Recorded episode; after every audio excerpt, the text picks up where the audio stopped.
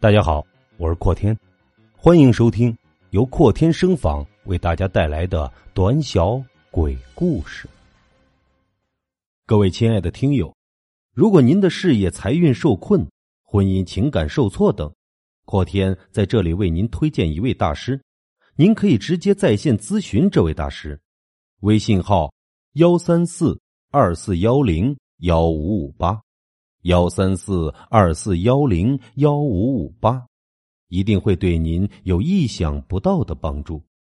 不存在的车站，这是哪里？一阵惊恐的女声传来，那声音似乎是因为过度惊吓而显得有些颤抖。此时，手机的屏幕里播放的视频画面剧烈的抖动着。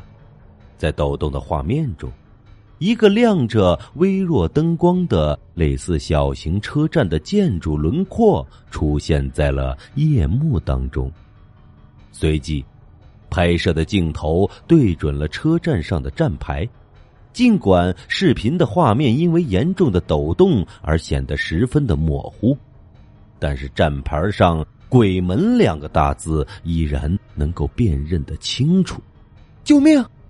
毫无征兆的视频中传来一声凄惨的女声求救，紧接着，画面中一阵天旋地转，似乎手机从高处翻转掉落一般。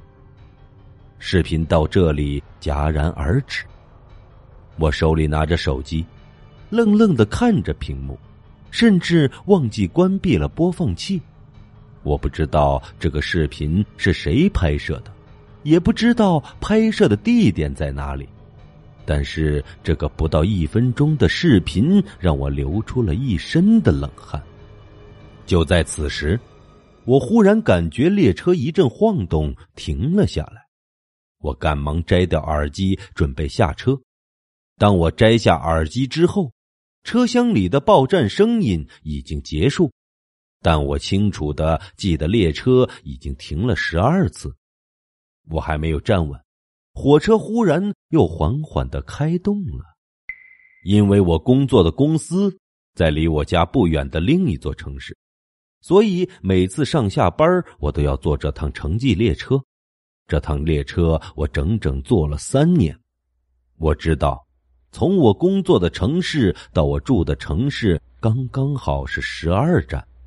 而且我住的城市也是这一趟城际列车的终点站，列车竟然又缓缓的开动了，难道是我记错了列车停车的次数，或者是列车临时增加了新的车站吗？很快，我就否定了自己的想法，也许因为今天是工作日的缘故，列车上的人格外的少。整节车厢除了我之外，再没有其他的乘客了。因为无聊，我从上车开始就认真的数了列车停车的次数，记得非常清晰，不可能有错。至于临时增加新站，更加的不可能，因为上一次停车是我住的城市附近的近郊，跟终点站之间根本就没有其他的车站可以停车。想到这里，我赶忙点开了手中的电子地图，查看了自己所在的位置。很快，位置读取出来了，三个字出现在了地图的正中：鬼门站。不，这绝对不可能！我是一个徒步爱好者，我在这座城市生活了快三十年。附近的地方几乎都走遍了，甚至每个小村子的名字我都能依稀的记得。但是在我的记忆里，我生活的城市附近绝对没有这个地方。此时，列车开始慢慢的加速，我扒在车窗上看着窗外，夜幕中，一座泛着微微灯光的建筑轮廓缓缓的向身后移动。这里怎么会有这样的一个车站？我赶忙退出了电子地图。此时手机里恰好还有另外一个版本的电子地图，我赶忙点开。这个版本的地图似乎很久没有打开过了，自己加载了几秒钟后才打开。此时，在这个版本的地图中，一个地名缓缓的向着地图外移动，鬼门。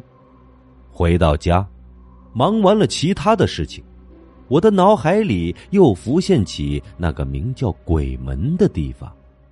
我赶忙拿出手机，打开了手机上的电子地图。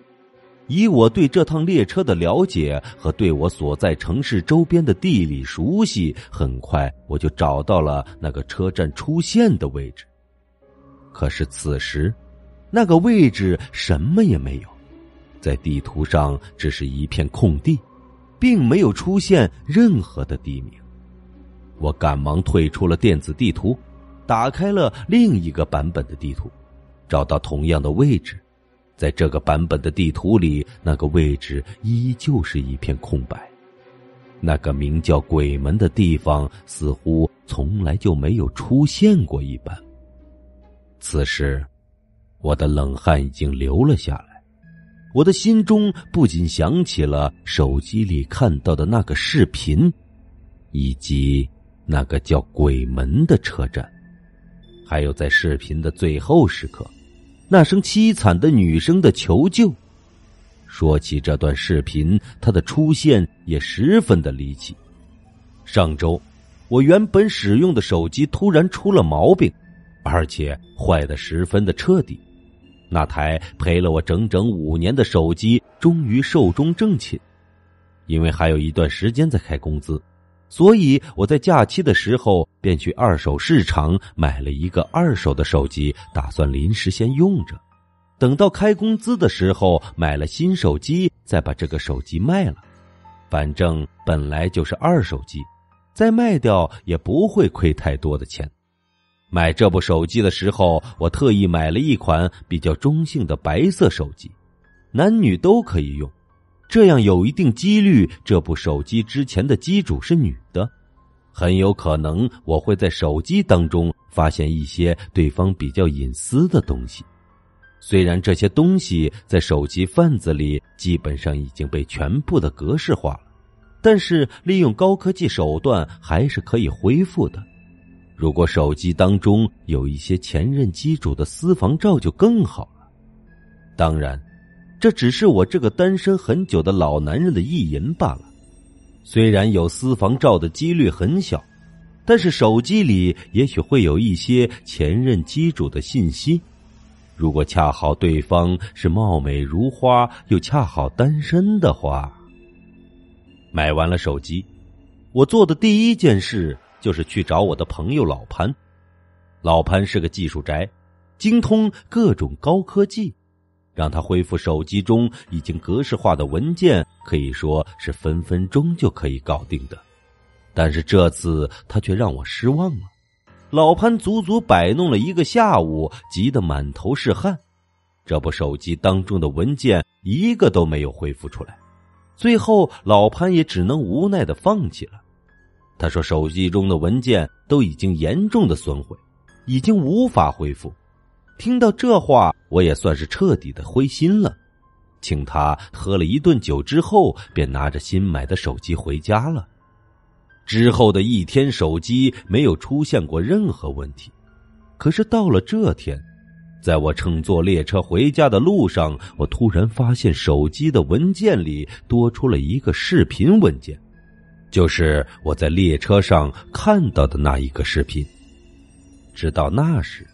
我才发现了问题的蹊跷，老潘那种高级技术宅，鼓捣了一个下午都没有恢复出来的文件，怎么会平白无故的自己出现？第二天，我直接请假，将那部手机又卖给了卖给我手机的二道贩子。对方是个老油条，看出我才买没多久的手机又要卖掉，肯定是着急出手。检查了半天之后，将手机的价格足足压低了五百块。我十分干脆的接受了这个价格。付钱的时候，我看出二道贩子的神情似乎有些懊恼，估计是看我答应的太痛快，觉得自己的价格给高了。再低一些，或许我一样会同意。就在那一天，我看到了一条寻人启事，在我生活的城市里，一周前失踪了一位二十几岁的女孩。当天，她跟家人说要乘坐我所乘坐的那趟列车到我生活的这座城市，可是接站的家人却没有能够接到她。而她失踪的时候所使用的手机和我买到的那款二手手机的型号和颜色正好相同。从那之后，我再也不敢用二手的手机了。